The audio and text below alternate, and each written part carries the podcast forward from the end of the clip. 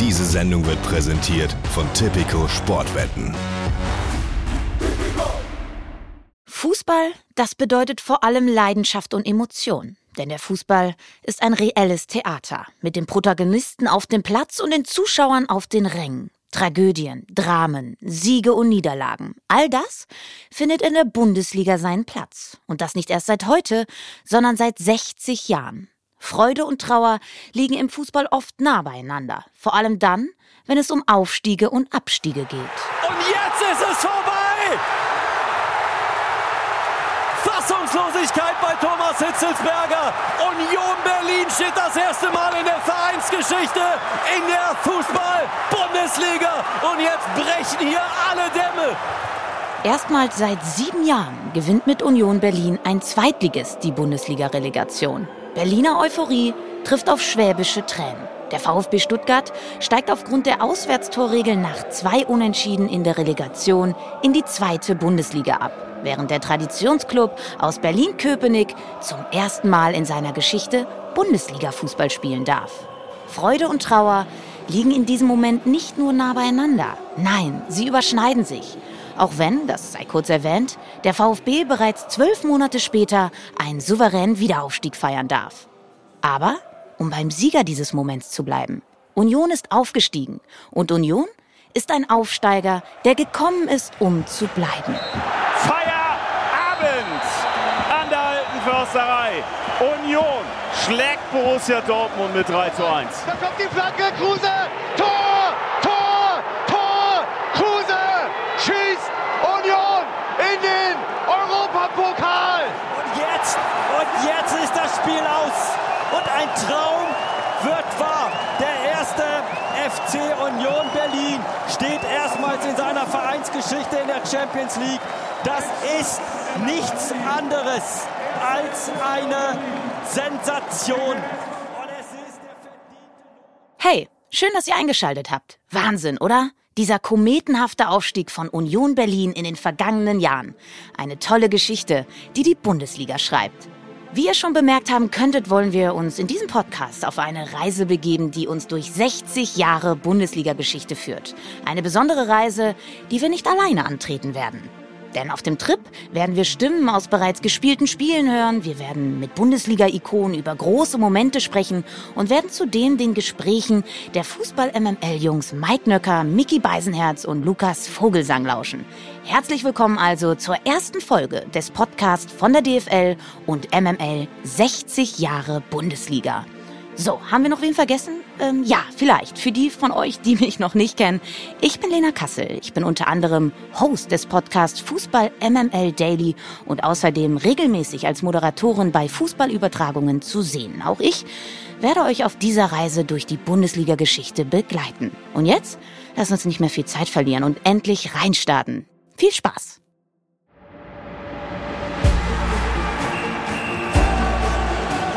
Was für ein Tor! Was für ein unfassbares Tor! 60 Jahre Bundesliga.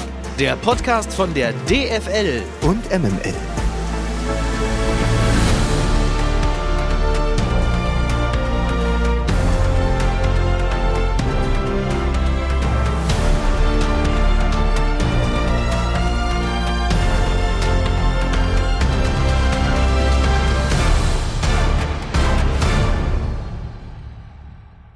Dass vermeintlich kleine Vereine wie eben Union den Weg in die Bundesliga schaffen, ist keine Seltenheit mehr. Denn gute Arbeit zahlt sich bekanntlich aus. So schafften speziell in den letzten Jahren immer wieder kleinere Clubs den Sprung ins Oberhaus. Wie der FC Augsburg, der mittlerweile ein fest etablierter Bestandteil der Liga ist. Macht auf die Flaschen, hoch die Gläser, feiert euch. Die Bundesliga kann ein weiteres Fähnchen stecken. Das 51. Mitglied heißt Augsburg. Oder der Traditionsclub Greuther Fürth, der seit 2010 schon zweimal den Aufstieg in die Bundesliga feiern durfte. Jetzt ist die Spielvereinigung Kräuter Fürth aufgestiegen.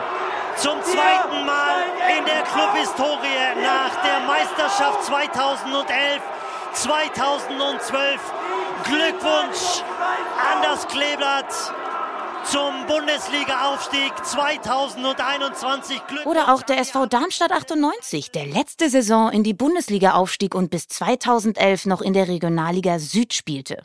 Bereits zwischen 2015 und 2017 spielten die Lilien erstklassig. Dass sie dabei einige unterschätzten, bestätigt uns Ex-Darmstadt-Profi Marco Seiler. Alle haben uns ausgelacht, ganz Deutschland, was die in der zweiten Liga wollen. Selbst nach dem dritten, vierten Spieltag noch.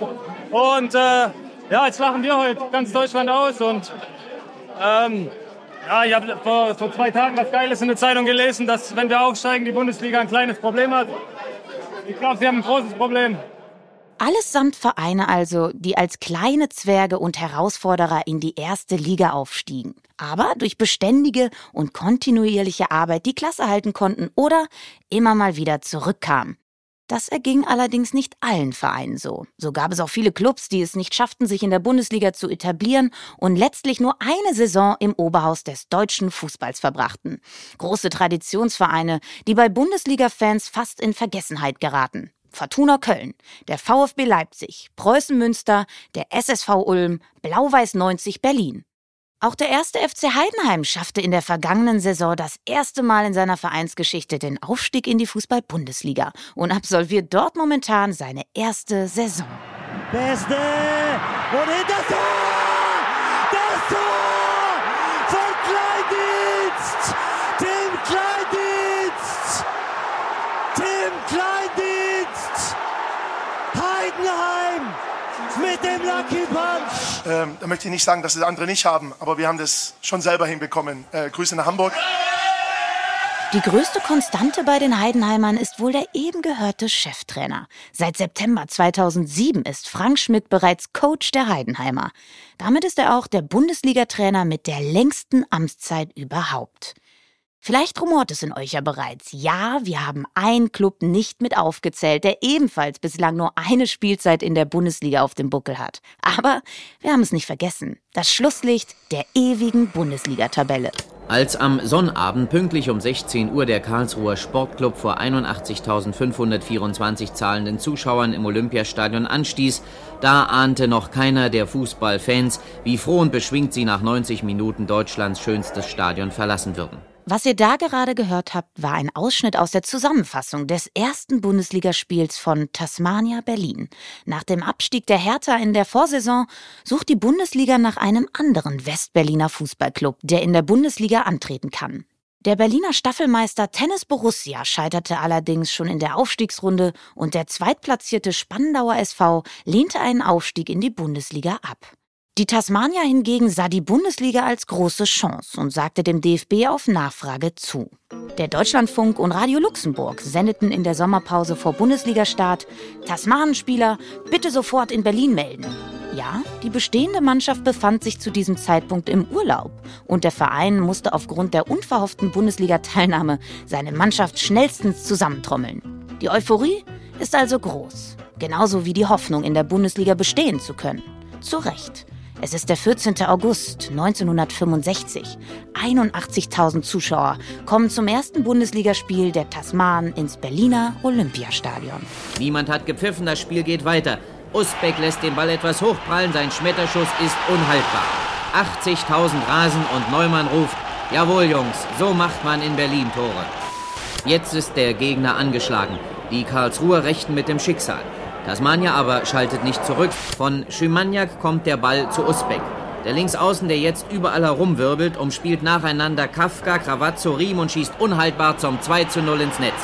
Was für ein Auftakt in Tasmanias erste Bundesliga-Saison. Mit 2 zu 0 schlägt Tasmania den Karlsruher SC. Doch die Freude ist nur von kurzer Dauer. Von Woche zu Woche zeigt sich, dass Tasmania kein Club mit Bundesliga-Format ist. Bis auf Ex-Nationalspieler Horst Schimaniak, genannt Schimmy, können sich die Neuköllner keine erfahrenen Bundesligaspieler leisten. Die Trainingsanlage besitzt weder Flutlicht noch einen bespielbaren Rasenplatz. Nicht selten kommt es vor, dass die Spieler ihre Bälle weiß lackieren, um das Spielgerät auch bei einbrechender Dunkelheit noch sehen zu können. Zudem verlieren sie in der Bundesliga ein Spiel nach dem anderen.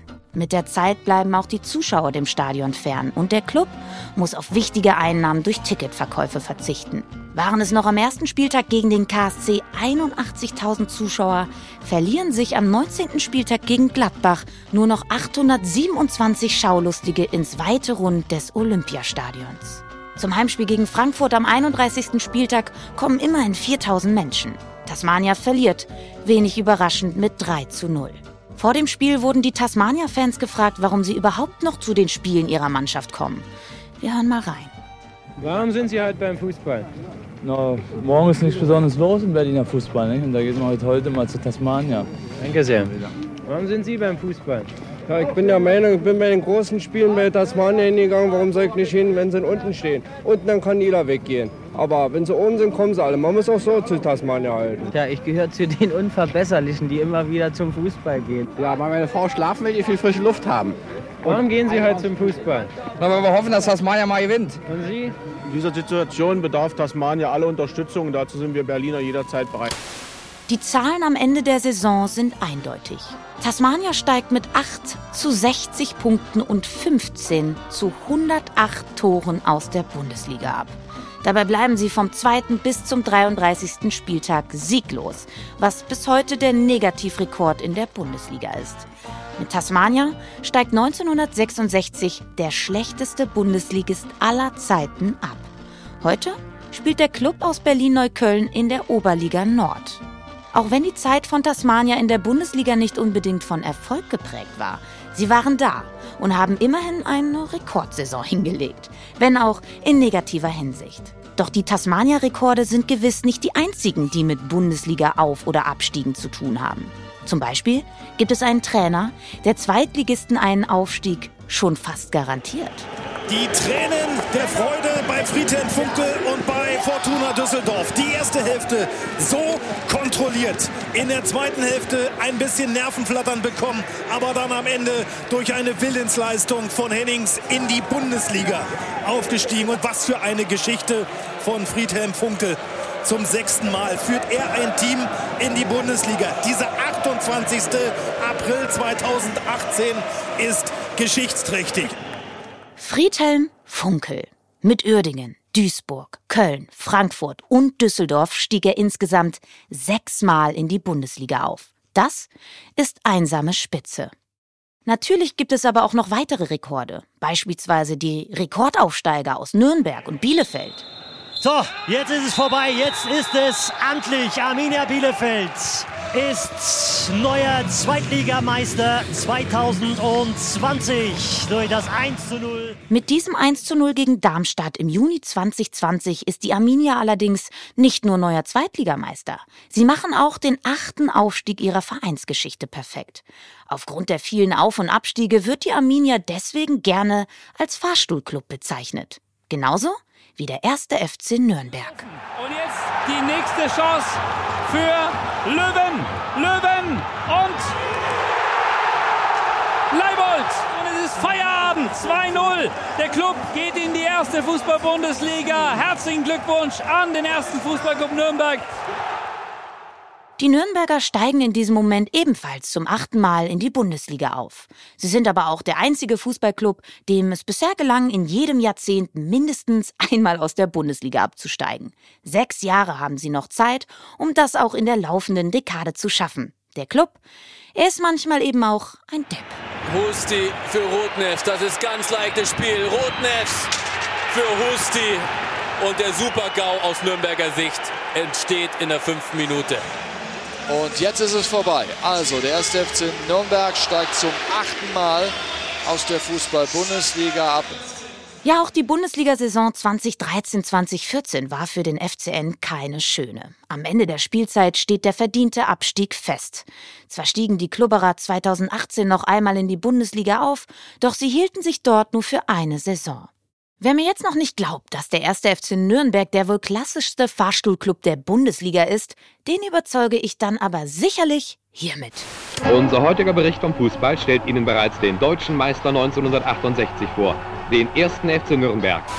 Aber dann passiert es in der 29. Minute. Strehl ist durch, Latte, Brunks köpft ein, es steht 1 zu 0 für Nürnberg. In der 39. Minute bezwingt Strehl den Bayern-Torwart Meier mit Kopfball und das Endergebnis lautet 2 zu 0 für Nürnberg. Damit ist der Club deutscher Fußballmeister 1968. Ihr habt's gehört. 1968 wird der erste FC Nürnberg Meister. Was das mit einem Fahrstuhlclub zu tun hat? Na, lass uns doch einmal reinhören, welches Schicksal dem Club nur ein Jahr später blühte. Am 7. Juni, dem letzten Spieltag der Saison, kam es dann im Müngersdorfer Stadion vor 55.000 Zuschauern zum großen Abstiegsduell zwischen Köln und Nürnberg, zwischen dem ersten Bundesligameister und dem amtierenden. Wer das erste Tor schießt, gewinnt, hieß die Devise und Wolfgang Overath schoss es in der 51. Minute. Der erste FC Köln war gerettet, der deutsche Meister musste absteigen. Es fielen noch zwei weitere Tore, aber Overaths 1 zu 0 war die Entscheidung. Nur ein Jahr nach dem Gewinn der Meisterschaft steigt der Club als amtierender Meister in die zweite Liga ab. Ein Kunststück, das keinem anderen Bundesligaverein so je wieder gelang. Ein Drama, doch nicht das einzige Drama, das die Franken in ihrer Historie durchliefen. Exakt 30 Jahre später wurde es eigentlich noch viel schlimmer. Wollen wir doch mal hören, was die Jungs von Fußball MML zum Abstiegsfinale 1999 zu erzählen haben. Dann kommen wir zur Schlusskonferenz. Oh, wir melden uns vom Abgrund. Es ist totaler Wahnsinn, weil man das nicht mehr so wirklich fotografisch drauf hat, ja. sondern quasi wirklich nochmal mit ja, die fiebert Namen, und lebt. So als Soundschnipsel hängen sie einem noch so auf der Hirnrinde, ne? Klar, äh, wir melden uns vom Abgrund, dann Fjörtov, der Übersteiger, aber halt eben auch so, so ran, ja? Majak, Slavomir Majak, der dann irgendwo da auf dem Zaun hängt, der Rostocker Stürmer, an den sich zu Recht heute kaum noch jemand erinnert. Aber das war wahrscheinlich bis zum heutigen Tag das spektakulärste Saisonfinale überhaupt und eines, das ja in erster Linie sich ja nur um den Abstieg gekümmert hat, gar nicht so sehr um die Meisterschaft. Am Abgrund. Tor für Rostock.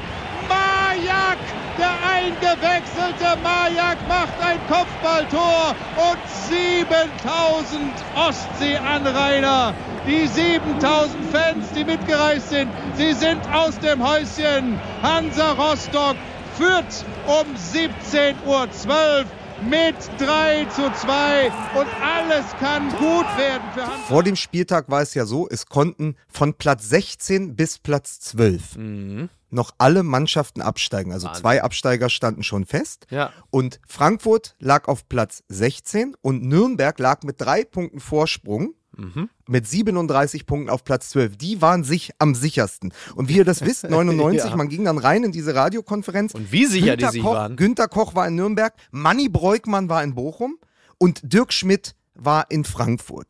Und es entblätterte sich ja folgende Dramaturgie, dass irgendwann Freiburg gegen Nürnberg führte.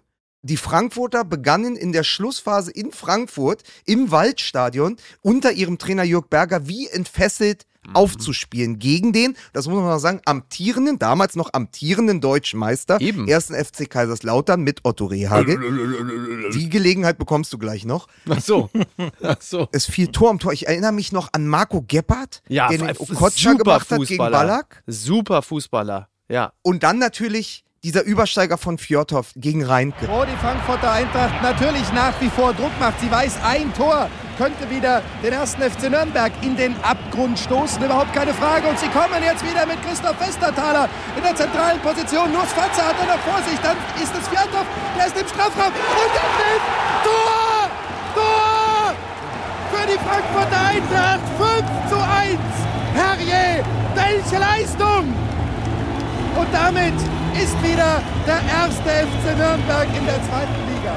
Und es war ja so, es war klar, Frankfurt brauchte noch dieses Tor. Und durch dieses fünfte Tor war in dem Moment Nürnberg abgestiegen. Ja, ja. Durch das schlechtere Torverhältnis. Punktgleich, aber schlechtere Torverhältnis. Und dann kommt es ja zu dieser tragischen Sekunde, in der Frank Baumann, damals noch beim Mhm. Ja, ja. ersten FC Nürnberg, frei vor Richard Goltz Ja. im Tor der Freiburger auftaucht. Und wenn er ihn macht, ist Nürnberg gerettet. Hm. Vor allen Dingen tragisch deshalb, weil Frank Baumann, glaube ich, danach direkt zu Werder Bremen gewechselt Genau, ist. Das exakt, heißt, es war auch noch ja. seine letzte Aktion, seine letzte nennenswerte Aktion für Nürnberg. Aber jetzt mal eine äh, andere Frage. Weiß man, ob Friedel Rausch den Blumenstrauß mit nach Hause genommen hat? Das ist ja oft so, man kriegt ja Blumensträuße überreicht und dann legt man die so beiseite und völlig achtlos eigentlich. Also Ja. er ist auch von Fleuro ist auch gemein gegenüber, weil der hat ja, Am, also vor dem Spiel hat er ja von Michael A. Roth Sie erinnern sich, Michael Roth, der legendäre Präsident. Und von dem hat er dann zum, also zum Dank für den Nichtabstieg vor dem Spiel dann einen Blumenstrauß gekriegt. Das ist ja 98, 99. Ja, äh, ja. Am Ende lief es ja au- darauf hinaus, Frankfurt oder Nürnberg. Mhm. Wir erlebten also das Duell zwischen Michael Roth und Claudia Roth oder eben zwischen Günter Koch und Roland Koch. Sehr richtig. Ja, Ja, Mhm. also gut. alles das. Ja, äh, und Harry Koch, vergiss mir Harry Koch. So. Und An diesem an- brüllend heißen Tag. Es war ein brüllend heißer Tag im Und Mai. es stimmt ich erinnere mich eben daran. nicht. Es stimmt eben nicht. Ich habe diese, es gibt ja diese wunderbare Geschichte. Also auch das muss man sich nochmal vergegenwärtigen. Es war ja so, dass Kaiserslautern vor dem Spiel auf dem vierten Platz stand. Die mussten aber auch noch punkten in Frankfurt, um sich für die Champions League Genau. zu qualifizieren. Ja. Das Ja. hatten sie dann nicht geschafft und wurden vom BVB noch abgefangen. Mhm. Und Harry Koch hat mir ja mal die Geschichte im Interview erzählt, dass sie drei Stunden oder am Vormittag vor dem Spiel noch einen, einen großen Spaziergang gemacht haben mit Otto Rehagel. Nur haben sie sich dann außerhalb von Frankfurt in einem Industriegebiet verlaufen und sind drei Stunden durch, durch den Stadtrand Aber wie meandert. lustig auch. Wir machen jetzt, meine, meine, meine, meine Damen und Herren, äh, damit Sie mal auf den Spuren von Goethe und Schiller wandeln, machen wir einen Lust, Lustgang, einen Spaziergang durch den Wald. Und dann findest du dich plötzlich im Industriegebiet wieder. Und dann sagte Har- Harry Toll. Koch, wir hatten, danach hatte die Hälfte der Mannschaft einen Sonnenstich oder einen Hitzschlag. Und ich habe nochmal geguckt, Toll. an diesem Tag, das so, so kann einen die Erinnerung trügen, waren es 22 Grad, wolkig mit etwas Regen. Also was ich mit hundertprozentiger Sicherheit sagen kann, ist, dass es an dem Tag im Ruhrgebiet knalleheiß knalleheiß war. Die Sonne hat geballert ohne Ende. Aber keine Ahnung. Also das mag sein, dass das da äh, dann trügt die Erinnerung. Aber also mich nicht. Ich weiß, weil ich habe an dem Tag nämlich mit meinem Bruder irgendwo äh, Musik gemacht, so als rollende Disco. Und habe mich geärgert, weil ich an dem Tag natürlich viel lieber schwimmen gegangen wäre und bin da irgendwo durch Lünen gefahren in NRW. Wer ja auch eine rollende Disco an dem Tag war, war ja Jan Age Fjordhoft und es sind einfach zwei Zitate natürlich in Erinnerung geblieben. Das Klar. erste war, dass er danach sagte, Jörg Berger, der Trainer, hätte auch die Titanic gerettet. so, und dann ging ja Frankfurt in die nächste Saison und hat wieder gegen den Abstieg gekämpft, diesmal aber unter Felix Magath. Und als dann der Klassenerhalt sicher war, hat, er hat Jan Age Fjordhoff wieder gesagt, ich weiß nicht, ob Magath die Titanic gerettet hätte, aber die Überlebenden wären topfit gewesen. Das ist einfach, das ist einfach fantastisch. Überhaupt Zitate, die von dieser Epoche bleiben. Äh, Wir haben es eben schon gesagt, äh, hier ist Nürnberg, wir melden uns vom Abgrund. Ja. Hallo, hier ist Nürnberg. Wir melden uns vom Abgrund. Nürnberg 1 zu 2. So wie Bayern wegen des linken Torpfostens im New Camp in Barcelona verloren hat, steigt der Club ab, wenn er absteigt, wegen des linken Torpfostens vor der Nordkurve. Nickel drosch den Ball an den Pfosten. Der war nicht zu erreichen. Torhüter Golz flog durch die Luft. Der Ball klatscht vom Pfosten zurück und ging nicht ins Tor, sondern vor die Tü Füße von Frank Baumann. Frank Baumann bringt dann aus sechs Metern den Ball nicht im Tor unter. Und so steht es nach wie vor nur 1 zu 2. Der Club, der schon abgestiegen war, zwischen 17.08 Uhr und 17.10 Uhr, ist im Moment abgestiegen, denn das Spiel hier ist aus. Ade, liebe Freunde, es ist nicht zu fassen, was der Club seinen Fans, was er seinen Anhängern und was er seinem treuen Publikum zumutet, die noch gar nicht mal ahnen, was in Frankfurt bei der Mannschaft von Otto Rehagel, die mit einem sensationellen Ergebnis am letzten Spieltag aufwartet, alles bietet. Der Club verliert mit 1 zu 2 und er hat wenig Haltung bewiesen. Erst in der Schlussminute, in den Schlussminuten hat er gekämpft. Liebe Klubberer, es tut mir leid. Das musste nicht sein. Das musste nicht sein. Respekt und Anerkennung an die Adresse der anderen Vereine, der Spieler und der Offiziellen. Wenn es denn dabei bleibt, und ich rufe noch einmal, Manni Breukmann in Es ist nicht zu fassen, was dieser Club seinen Anhängern zumutet. Also der gesamte Frust, die gesamten Emotionen von Günter Koch damals in der Ja. Radiokonferenz, die Enttäuschung darüber, dass der Club, der ja eigentlich quasi schon gerettet war, mehr oder weniger, also Ja. die beste Ausgangssituation Strauß hatte. wurde ja schon überreicht. So? Was ja in Bayern nicht ungewöhnlich ist. das Strauß. also sowohl Enttäuschung, Emotionen, als auch, also ja auch eine totale Verortung, was diesen, was diesen Kommentator angeht. Ne? Ja. Also Günter Koch Günter und Koch. Nürnberg Ja. waren ja nicht äh, voneinander zu trennen. Man Nein. musste ja teilweise nicht ist der Koch der Club oder der Club der Koch? Absolut. Ja. Ja, ja. Ähm, was ich aber interessant fand, war wirklich die Härte, die dann in den Kommentaren dann auch kam. Ich weiß nicht, war das früher anders? Konnte man früher härter kommentieren als heute? Höchstwahrscheinlich schon, denn es gab ja noch kein begleitendes Internet, in dem jeder Kommentar äh, wieder durchgenudelt wurde und man dann daraufhin diszipliniert wird, weil jeder härtere Kommentar ja im Grunde genommen schon äh, ein Verstoß gegen die Genfer Menschenrechtskommission ist. Also ja.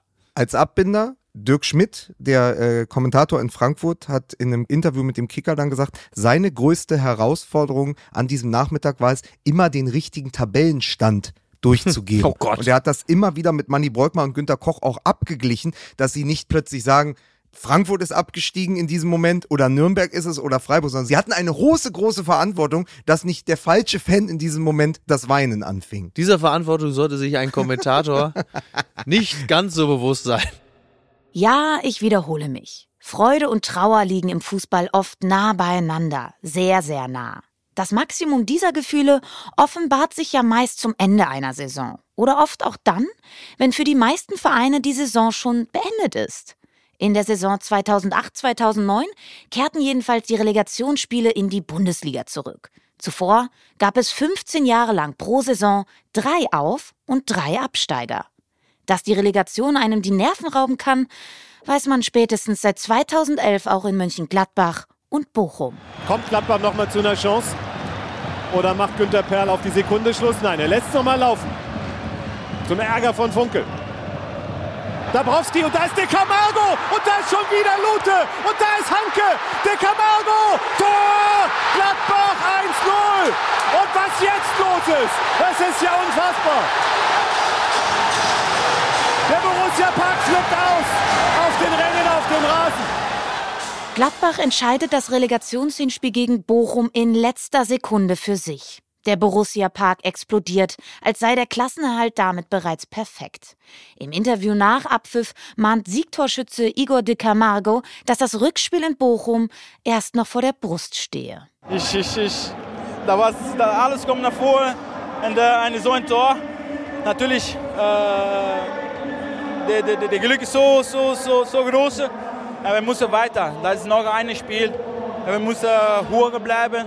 Und dahinter ist noch ein äh, schwerer, schwerer Spieler für uns. Doch auch da beweist die Borussia nach langem Kampf die Oberhand. Also ganz klar, die meiste Gefahr vor dem Bochumer Tor gibt es nach Standards, speziell nach Eckbällen von Juan Arango. Da waren die Gladbacher schon ein paar Mal nah dran am Torerfolg. So, jetzt vielleicht, jawohl, Reus. Zuspiel von De Camargo macht den Ausgleich. Marco Reus, 72. Minute. Und es steht 1 zu 1 in Bochum. Und Peter Gagelmann pfeift ab. Und wir gratulieren Borussia Mönchengladbach zum Klassenerhalt in der Fußball-Bundesliga. Die Borussia hält in diesem Mai 2011 die Klasse. Favre, Reus und de Camargo sei Dank. Doch nicht nur das. Unter der Leitung von Trainer Lucien Favre und Sportdirektor Max Eberl schaffen die Gladbacher in diesem Mai auch die Grundlage für eine sehr erfolgreiche Zeit. Wer hätte damals schon gedacht, dass die Borussia in den Folgejahren Stammgast im europäischen Geschäft sein wird und sich sogar für die Champions League qualifiziert? Wahrscheinlich niemand. Ja, ein Aufstieg und auch ein geschaffter Klassenerhalt sorgen oft dafür, dass ein Fußballverein große Hoffnung auf erfolgreichere Zeiten hat. Manchmal braucht es aber auch erst einen Abstieg, um Großes zu erreichen. Werbung. Gewinnen kann jeder. Aber du, du willst mehr. Sicher dir bis zu 100 Euro Neukundenbonus bei Tipico. Weil du es spürst. Tipico, das Original. 18 plus. Erlaubt nach Whitelist. Suchtrisiko. Hilfe unter bovai.de. Werbung Ende. Mein Name ist Olaf Marschall, geboren in Torgau in Sachsen, groß geworden in Leipzig. Hab dort meine ersten Schritte im Fußball getan, war im Internat in Leipzig, bei Lok Leipzig, bin dann 90 gewechselt zur Admira, von dort wieder nach Dresden und dann in Kaiserslautern, wo ich, wo ich dann acht Jahre war und dann meine Karriere beendet habe. Olaf Marschall, Mittelstürmer, Nationalspieler, deutscher Meister mit Kaiserslautern 1998.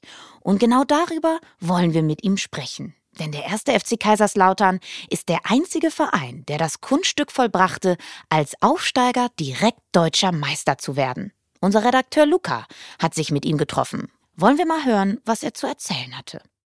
Wir wollen ja eigentlich heute über die Meistersaison mit dem 1. FC Kaiserslautern 1998 sprechen, brauchen dafür aber logischerweise ein wenig Vorgeschichte. Ihre ersten Jahre beim FCK waren ja dann eigentlich ein Wechselbad der Gefühle. Also in Jahr eins haben sie sieben Tore gemacht, äh, landeten mit dem Verein auf Platz vier in der Tabelle, was gut ist. In dem Jahr darauf waren sie viel verletzt und 1996 kam dann dieses Jahr, wo sie den DFB-Pokal gewonnen haben, aber gleichzeitig in die zweite Liga abgestiegen sind. Das war, Sie haben schon gesagt, Lautern war kurz vorher noch Vizemeister. Eine große Überraschung, dass Lautern in die zweite Liga abgestiegen ist. Wie ist es soweit gekommen? Gut, wie ist es soweit gekommen? Ja, wir waren in dem einen Jahr Vierter. Sicherlich hatte ich für mich selber, ich hatte glaube ich fast in jedem Jahr irgendeine Verletzung. Ich bin nach Kaiserslautern gekommen, habe dann im Oktober erst, mein erstes Länderspiel für Deutschland gemacht, für Gesamtdeutschland. Und danach direkt im Meniskus-OP und war dann zwei, drei Monate weg. Ja, war noch Platz vier, haben wir dann noch erreicht, UEFA Cup damals. Und ja, warum das so gekommen ist, das kann dir im Grunde keiner erklären, weil es im Grunde fast dieselbe Mannschaft war. Es ist ja vor allem so komisch, die Konstellation, weil sie abgestiegen sind, aber sie haben ja im Pokal gezeigt. Den Pokalsieger, ja. Genau, was in der Mannschaft steckt. Das war irgendwo auch das Gute, weil wir sind abgestiegen eine Woche vorher und sind nach, nach danach noch rein psychologisch noch Pokalsieger geworden. Und wie soll ich sagen, nach der Depression war das mal ein war das wieder Funke Hoffnung, sagen wir es mal so. In diesem Sommer 1996, als dann praktisch klar war, dass Kaiserslautern in der kommenden Saison nur zweitklassig spielen wird, ist dann auf dem Betzenberg einiges passiert. Also erst war klar, dass man eigentlich mit dem Trainer Eckhard Krautzun weitermachen möchte. Ja. Dann ist allerdings das Präsidium zurückgetreten und es stand auf einmal ein neuer Trainer an der Seitenlinie mit Otto Rehagel, der kurz zuvor in München bei den Bayern gescheitert war. Hm. Was hat Otto in dieser kurzen Zeit mit ihrer Mannschaft gemacht? Grunde genommen war das mitten in der Vorbereitung. Wechselst du einen Trainer, wo, wo, wo, du, eigentlich nicht einen Trainer wechselst, sagen wir es mal so. Das war mit Sicherheit für den einen oder anderen überraschend. Und Otto Real war natürlich dann ein Trainer, der, ja, hat Erfolge gehabt, hat Ausstrahlung. Und wie soll ich sagen, hat uns dann irgendwie so angefasst, dass dann die kommenden Jahre recht viel rauskam, sagen wir es mal so. Ja, offensichtlich auf den genau richtigen Weg geführt. Denn wenn wir sportlich auf diese Zweitligasaison blicken, Kaiserslautern ist direkt wieder aufgestiegen als Tabellenerster, zehn Punkte Vorsprung vom VfL Wolfsburg, die damals auch noch in der zweiten Liga gespielt haben. Mhm. Und dann steigt Kaiserslautern auf und wir befinden uns im Sommer von der Saison, über die wir eigentlich reden wollen, ja. nämlich 1998, 99. Sie haben in der zweiten Liga mit ihrer Mannschaft gezeigt, dass die Bundesliga tauglich ist, vielleicht sogar mehr als das. Ähm, haben dann im Sommer noch neue Spieler dazugeholt, äh, die die Mannschaft punktuell verstärken sollten. Sforza kam zurück, der ja drei Jahre zuvor schon mal in Kaiserslautern gespielt hatte. Mhm. Mit Michael Ballack kam ein damals Unbekannter, der ja auch eigentlich gar nicht so schlecht kicken konnte, wie man dann später festgestellt hat. Dann ist aber klar, der erste Spieltag, das wird nicht ganz einfach. Da gibt es ein Auswärtsspiel, man muss nach München ins Olympiastadion und gegen den FC Bayern spielen. Hatten Sie als Aufsteiger da ein Stück weit die Hosen voll? Gut, das ist eigentlich für ein, ich sag mal, für uns als Aufsteiger war das eigentlich das optimale Spiel. Du hast nichts zu verlieren, du kannst nur gewinnen. Wenn du jetzt 2-3-0 verlierst, jo, du fährst nach Hause, jo, ist das Normale passiert. Wenn du jetzt sagst, okay, du kommst das erste Spiel zu Hause gegen Bochum, Weißt du, ich meine, dann musst du schon fast gewinnen, um, um vielleicht die Liga zu halten. Also Bayern war da von, ich sag mal, vom Kopf her, jo, spielst mit, versuchst dein Bestes und guck mal, mal was da rauskommt. Ich glaube, dass da weniger Druck gewesen wäre, wie wenn du zu Hause gegen Bochum spielst oder gegen, gegen eine andere Mannschaft. Weil du kannst, kannst eigentlich nur gewinnen in München. Und das hat ja auch geklappt. Also sie haben mit 1 zu 0 gewonnen jetzt mal ganz ehrlich, vielleicht haben Sie das oder sicherlich haben Sie das auch in der Kabine damals gemerkt. Wie groß war die Genugtuung, vor allem auch bei Ihrem Trainer Otto Rehagel, der ein gutes Jahr vorher noch beim FC Bayern rausgeworfen worden war wegen ausbleibender Leistung? Ja, ich gehe mal davon aus, dass es für ihn eine innere Genugtuung war. Du gewinnst ja nicht immer in München. Ich sag mal, von zehn Spielen verlierst dort acht oder, oder, oder sieben. Wenn du ganz gut bist, machst du vielleicht mal 50-50. Da musst du aber schon immer oben dabei sein. Das war ja für uns alle eine Sensation, für uns alle, wie soll ich sagen, den Tag war, ja, irgendwo eine Genugtuung, dass wir auch für uns selber gesagt haben, ja, so schlecht sind wir doch auch gar nicht. Im Grunde, warum sind wir eigentlich abgestiegen? Also, es ist Freude pur, aber du überlegst dann, ja, für was haben wir das letzte Jahr? Wir sind abgestiegen und jetzt gewinnen wir in München. Das ist ja, eigentlich war es verrückt. Sie sind dann aber durch die Hinrunde geflogen. Sie haben vor allem gegen die Top-Teams eigentlich immer richtig gut gespielt, waren ungeschlagen. Bis auf Leverkusen hat sie kein Top-Team schlagen können. Also weder Bayern, Gladbach, Schalke. Ja. Keiner hat gegen den ersten FC Kaiserslautern gewonnen. Was hat Ihre Mannschaft in der Saison, aber auch in dieser Hinrunde so stark gemacht? Ich glaube, dass wir ein Team waren. Dass wir ein Team waren und sicherlich mit, mit guten Fußballern, die nichts in der zweiten Liga zu suchen hatten, sage ich mal so. Wenn du überlegst, du hast mit Katlec, Kuka, tschechische Nationalspieler, Schönberg, dänische Nationalspieler, dann vier, fünf deutsche Nationalspieler dabei, die, die schon mal gespielt haben oder, oder, oder noch, noch spielen. Also es, Schweizer, Cejako, Sforza, bulgarischer Nationalspieler, Marian Ristov. Also du kannst ja nicht sagen, dass das eine, eine zusammengewürfelter Haufen von, von Fußballern ist, die, die noch nichts bewiesen hatten. Aber du musstest es erstmal als Mannschaft hinkriegen und das haben wir, oder hat der Trainer mit uns zusammen gut hingekriegt. Als die Hinrunde dann vorbei war, standen sie auf Platz 1, haben auf dem Weg dahin nur zwei Spiele verloren. Ja. Dachten sie in der Winterpause noch, dass das alles ein großer Zufall ist? Wir sind Eintagsfliege oder haben sie dann schon das erste Mal gedacht, okay, wir könnten ja zumindest mal über die deutsche Meisterschaft nachdenken? Ich sag's mal so, ich glaube, dass das jeder, jeder so insgeheim schon geglaubt hat. Aber wenn du noch, noch 18 Spiele hast, dann kann immer noch viel passieren. Sicherlich haben wir viel Spaß an unserem Spiel gehabt, klar. Als Aufsteiger da vorne wegzumarschieren und teilweise, glaube ich, dann mit, mit neun Punkten vorne gewesen. Aber wenn noch so viele Spiele, dann, dann liebäugelst du vielleicht, aber gut. Wir haben immer gesagt, wir wollen in jedes Spiel gehen und wollen das gewinnen. Und was dann rauskommt, wenn wir Vizemeister oder Dritter geworden wären, wäre ja auch super gewesen. Also da hätte uns keiner den Kopf abgerissen. Aber es ist natürlich schade, wenn du lange vorne weggegangen bist, wenn du dann auch abgefangen worden wärst. Sicherlich, jeder hat so insgeheim seinen Traum dann. Wir wollen natürlich auch noch über ihre Rolle in dieser Mannschaft sprechen, in dieser Saison. Sie waren als Mittelstürmer immer dann, wenn sie fit waren, waren sie auch gesetzt und mit ihrer Art und Weise zu spielen, waren sie auch so ein Stück weit der Unterschiedsspieler in dieser Mannschaft, haben vor dem Tor getroffen, und das am Fließband, 21 Saisontore. Wie einverstanden sind Sie auch so in der Retro äh, mit Ihrer Leistung, mit der Performance in der Saison? Gut, ist wie immer, du hast das, wenn du, wenn du zurückguckst, das ein oder andere Spiel war nicht so gut, dann das andere Spiel läuft natürlich besser. Gut, die Saison ist natürlich für mich eigentlich fast optimal gelaufen. Das Einzige war, ich habe eigentlich zwischendrin noch eine Operation gehabt, wo ich eine ganze Zeit ausgefallen bin und das das wäre dann noch optimaler gewesen, weil ohne Verletzung wäre es vielleicht noch, wären es noch mehr wahrscheinlich geworden. Mehr Tore. Sie waren aber trotzdem nicht nur extrem wichtig für die Mannschaft aufgrund ihrer vielen Tore. 32. Spieltag. Es geht gegen Borussia Mönchengladbach und Kaiserslautern will unbedingt gewinnen, weil dann hat man am vorletzten Spieltag die Möglichkeit, gegen Mitaufsteiger Wolfsburg den Aufstieg klar zu machen. Man liegt aber relativ schnell 2 zu 0 hinten. Ja. Und dann kommen sie und machen drei Tore, entscheiden das Spiel und liefern Kaiserslautern praktisch für den darauffolgenden Spieltag die Vorlage, Meister zu werden. Was war das für ein Spiel und was waren das für Gefühle, die Sie damals hatten? Ja, das waren, ich sag mal, am Ende waren es dann kurz vor Schluss das 3-2 zu machen. Das waren dann unglaubliche Gefühle, weil du, wie soll ich sagen, nach 0-2 kommst du zurück. Kurz vor der Halbzeit mache ich das 2-1, dann stoche ich noch einen Lauf nach, beim 2-2 und stoche noch einen rein und der, der, der andere, der zum Schluss mit Kopf, Schulter dann in den Winkel rein in der 91. oder 92. Ja, das ist natürlich ein Gefühl dann, ich glaube, in dem Moment danach haben wir gesagt, ja, jetzt, jetzt können wir es schaffen. Wir hatten noch das Nachholspiel in Bielefeld, das Wolfsburger und das Hamburger und die Bayern waren recht nah dran. Wenn wir das jetzt verloren hätten, wären sie, wäre es recht eng geworden.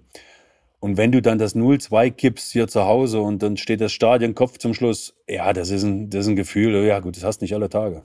Genau, das Nachholspiel unter der Woche gegen Bielefeld endete dann unentschieden und so hatten sie die mhm. Möglichkeit, an dem darauffolgenden Wochenende mit einem Sieg gegen Wolfsburg Meister zu werden, wenn die Bayern patzen. Ja.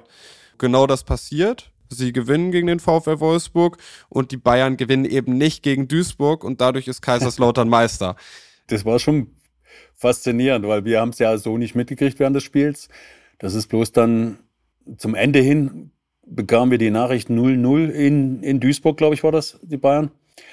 Und jo, dann haben wir, haben wir schon, schon dann, dann rechnest du ja und dann überlegst und wartest auf diesen, diesen Schlusspfiff, weil unser Spiel war, glaube ich, ein, zwei Minuten eher Schluss. Und dann stehst du auf dem Platz und alle im Stadion warten auf, auf das Ergebnis von Duisburg und dann kam das 0-0. Ja, und dann war Open End. Das war dann eine Party pur an dem Tag. Wie sah die Party aus?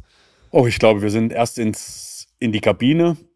Da gab es dann schon, glaube ich, Sekt und dann haben wir Sekt getrunken und der eine oder andere, glaube ich, ein Bier und dann sind wir wieder raus und dann war das Stadion, der Platz komplett gefüllt und dann, jo, da haben wir gefeiert und ja, dann irgendwann hat sich das beruhigt, dann sind wir zusammen essen gewesen und dann sind wir alle zusammen noch in der Stadt und dann haben wir mit den Wolfsburgern noch gefeiert, weil die sind, glaube ich, an dem Tag drin geblieben in der Liga und da haben wir ja zwei Mannschaften da mitten in Kaiserslautern gefeiert, im Grunde.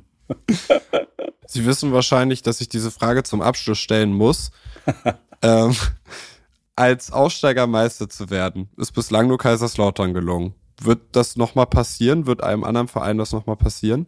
Ich glaube, dass das, dass das im, im Moment schon sehr schwierig ist. Weil die finanziellen Unterschiede und die, ich sag mal, das, das weiß ja jeder, wenn du sagst, das doppelte Verdienst, dann gehst du, wechselst du den Verein und die Vereine bezahlen das dann auch. Und ob das dann nochmal möglich ist, sicherlich, ich sag's mal so, wenn du, wenn die, die, die Statuten sich ändern und du diese 51-Prozent-Regel definitiv fällt und irgendein Investor steigt in, einer, in einem guten Drittliga-Club ein und verstärkt sich so, ich möchte nichts sagen, dass das nie wieder nie passiert, aber mit einer gewissen Konstellation kann das schon passieren, aber es ist natürlich dann schon schwierig. Eine ähnliche Erfolgsgeschichte spielte sich in der Saison 2003-2004 auch 70 Kilometer nördlich von Kaiserslautern ab. Wobei das nicht ganz stimmt, denn die Erfolgsgeschichte begann schon deutlich eher. Sie brauchte nur etwas Zeit, um ihre passende Pointe zu finden. 260 Mal hat er in den vergangenen zehn Jahren für Mainz 05 gespielt. Das ist Zweitligarekord in diesem Zeitraum. Außer Torwart hat er alle Spielerpositionen bei den Rheinhessen bekleidet und dabei siebenmal erfolgreich den Abstiegskampf überstanden. Den achten Streich soll Jürgen Klopp jetzt also als Trainer vollbringen. Und als erste Maßnahme musste er den Spieler Jürgen Klopp wegen Magenproblemen durch Nikolic ersetzen. Es ist der 28. Februar 2001, ein kalter Mittwochabend im Mainzer Bruchwegstadion. Die Stimmung bei den Mainzern ist nicht sonderlich positiv, denn seit Wochen spielen die 05er in der zweiten Bundesliga gegen den Abstieg. Dazu hatten die Mainzer fünf verschiedene Trainer in den letzten zwölf Monaten. Und nun tauchte schon wieder ein neues Gesicht an der Mainzer Seitenlinie auf. Denn auch Eckhard Krautzun wurde aufgrund ausbleibender Ergebnisse freigestellt. Für ihn übernimmt an diesem Mittwochabend gegen Duisburg einer, der bei der 3 zu 1 Niederlage gegen Fürth vor drei Tagen noch selbst auf dem Platz stand. Jürgen Klopp. Klopp galt während seiner Zeit als Profi schon immer als Taktikfuchs und verlängerter Arm des Trainers.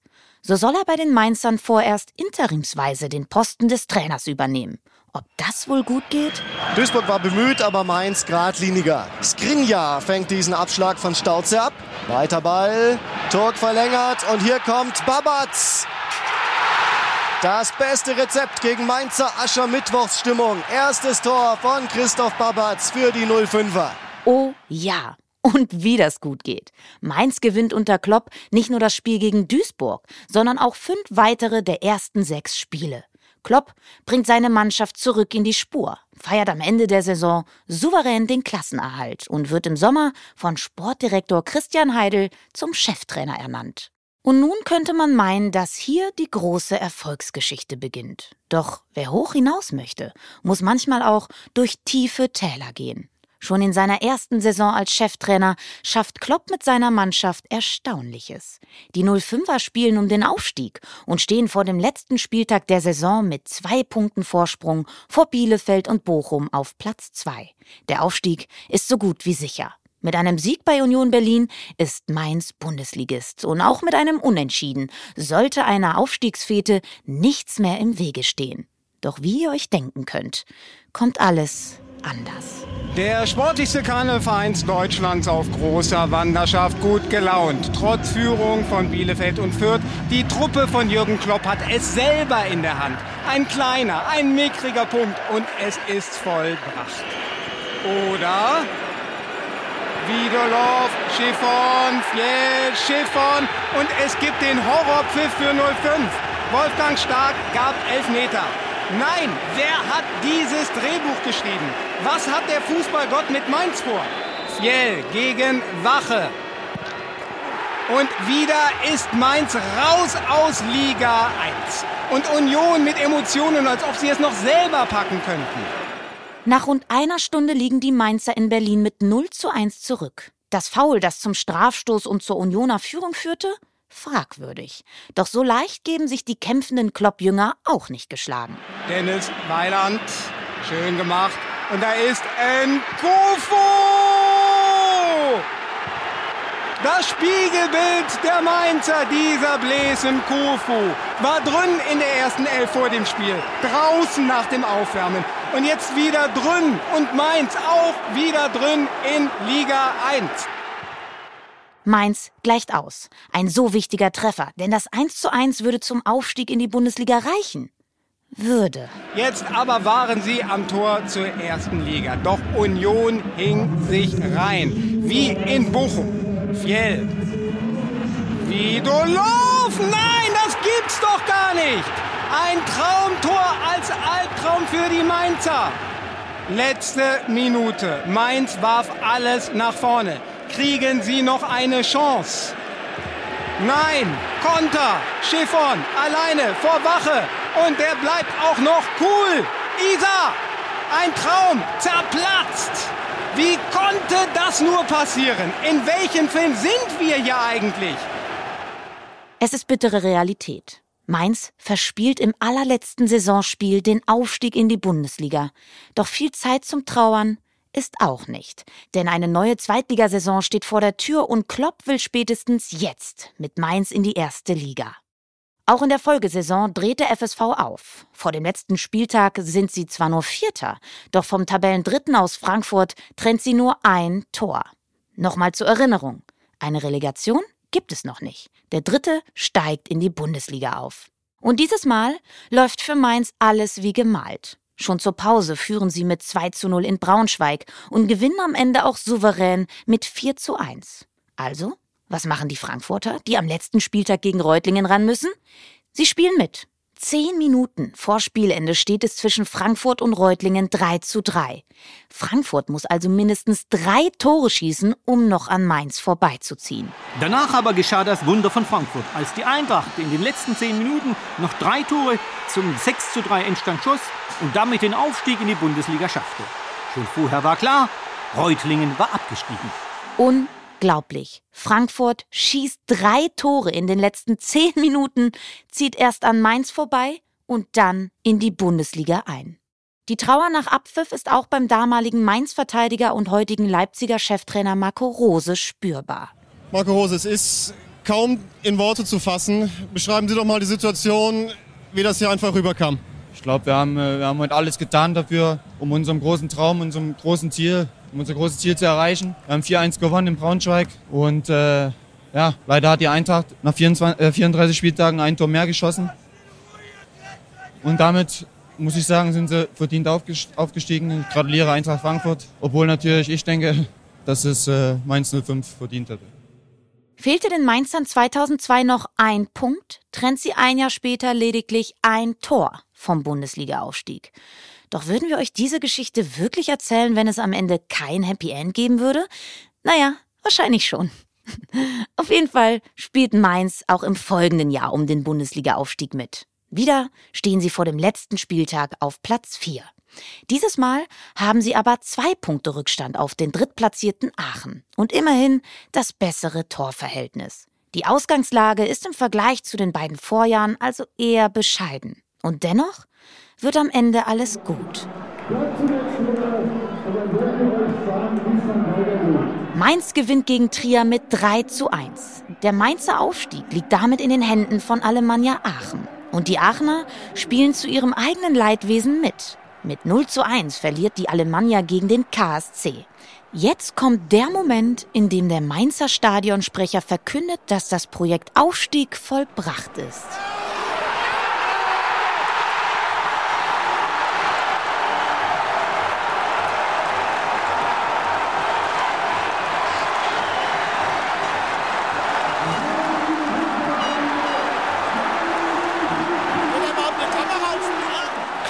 Wird mit Mainz drei Jahre in der Bundesliga bleiben. Danach steigen sie wieder in die zweite Liga ab. Doch schon 2009 kehren sie in die Bundesliga zurück, allerdings ohne Klopp. Der ist da schon in Dortmund und versucht den BVB auf Vordermann zu bringen. Der Fußball, er kann so schön sein. Ob Jürgen Klopp damals schon wusste, was ihm in seiner Karriere noch bevorstehen würde? Zwei Meisterschaften mit Dortmund, im Mai 2013 sogar das Champions League-Finale mit dem BVB in London, um sie dann erst sechs Jahre später mit Liverpool in Madrid gegen Tottenham zu gewinnen. Was für eine Karriere. In Mainz sind sie bis heute stolz auf ihren Jürgen. Die letzten 20 Jahre, sie waren Klopp-Jahre. Beim Pöhler ging es immer steil bergauf. Doch wo es Gewinner gibt, da gibt es auch immer Verlierer. Reus auf Obermeier. Also die gehen auch die umgekehrten Wege. Reus, Lewandowski und Tor, Traumtor. 4-2. Und jetzt ist Schluss. Game, Set, Match. Borussia Dortmund. Der BVB schlägt den Hamburger SV mit 6 in Worten 6 zu 2. September 2013.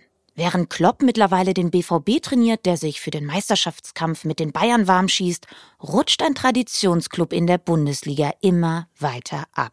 Der HSV, der Dino. Als einziges Gründungsmitglied der Bundesliga ist der Hamburger Sportverein bis dahin nie abgestiegen. Bereits viermal deutscher Meister, zuletzt 1983. Unter anderem mit Felix Magath und Horst Rubesch auf dem Feld, Ernst Happel auf der Trainerbank.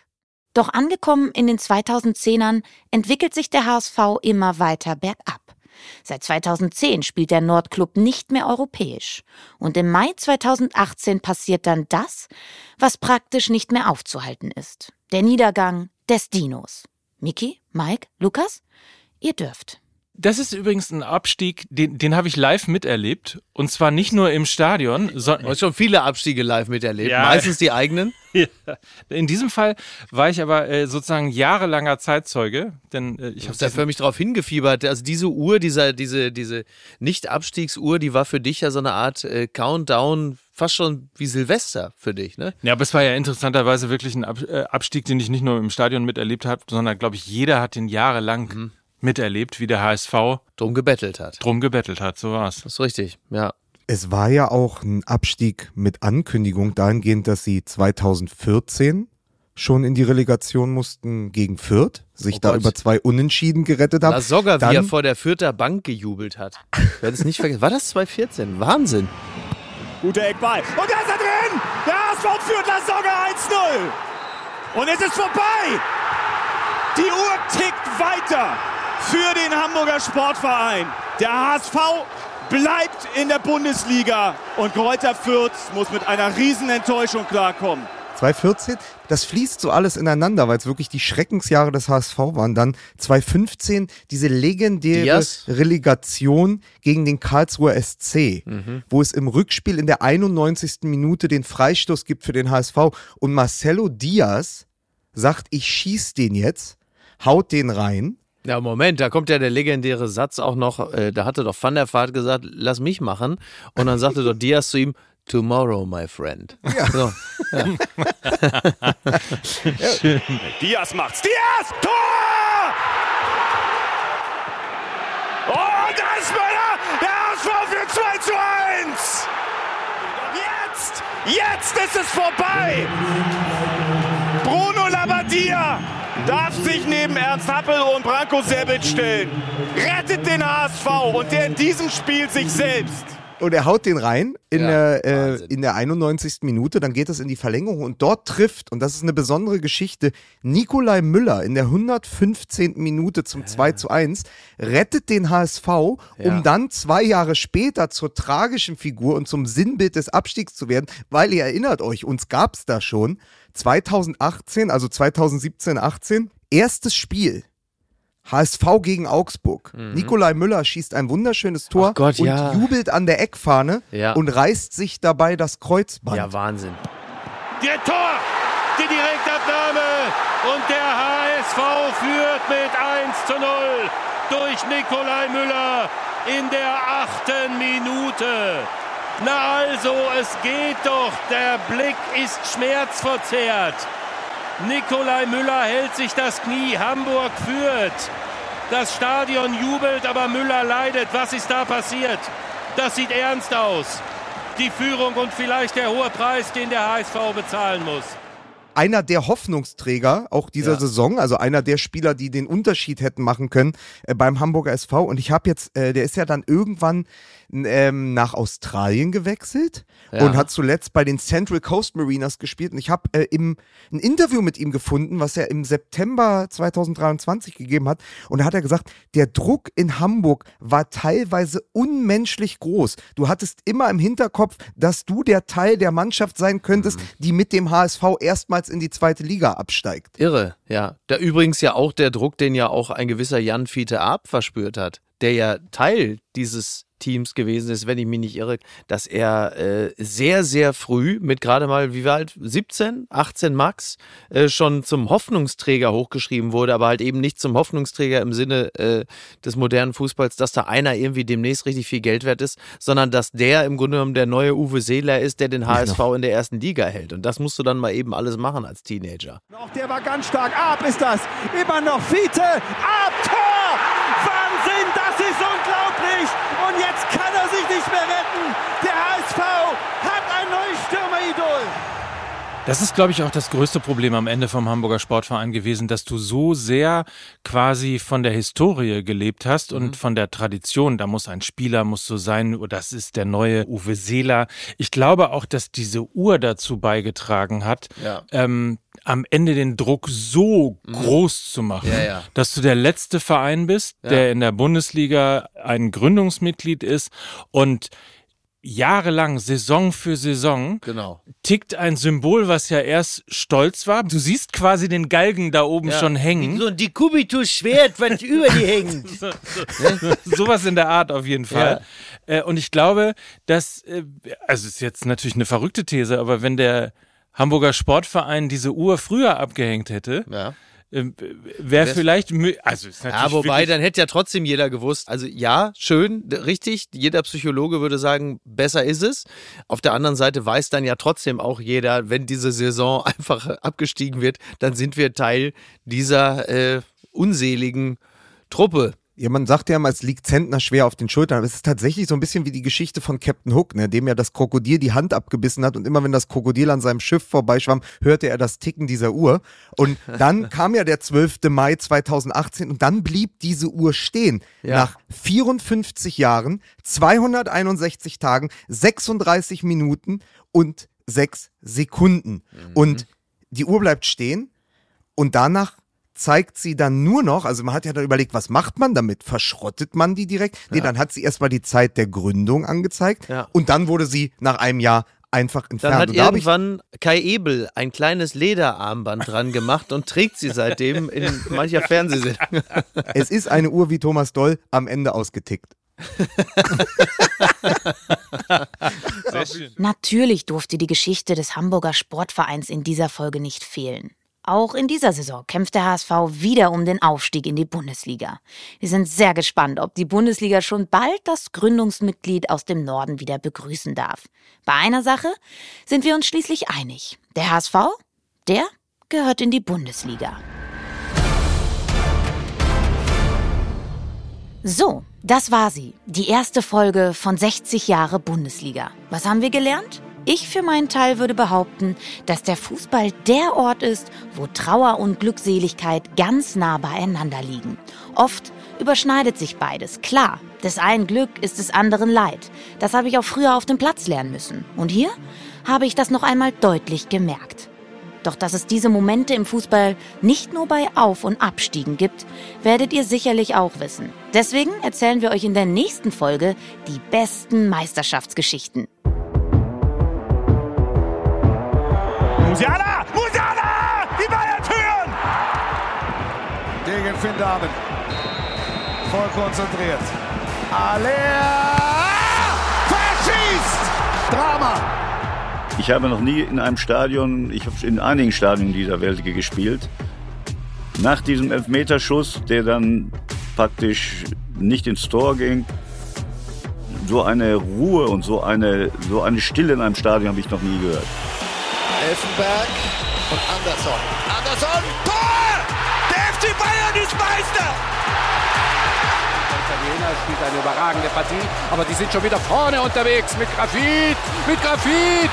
Hey, was für ein Tor, was für ein Tor. Unglaublich, unglaubliches Tor.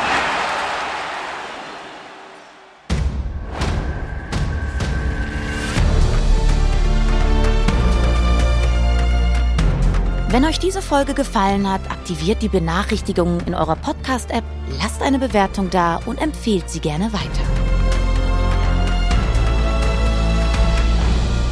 Dieser Podcast ist eine Koproduktion von MML und der DFL. Vielen Dank an die Medienpartner der DFL für die Unterstützung. Autor Luca Beckmann, Redaktion Luca Beckmann und Nils Babbel. Audioproduktion Lukas Wenske, Jan Komorowski und Hadi Haufe.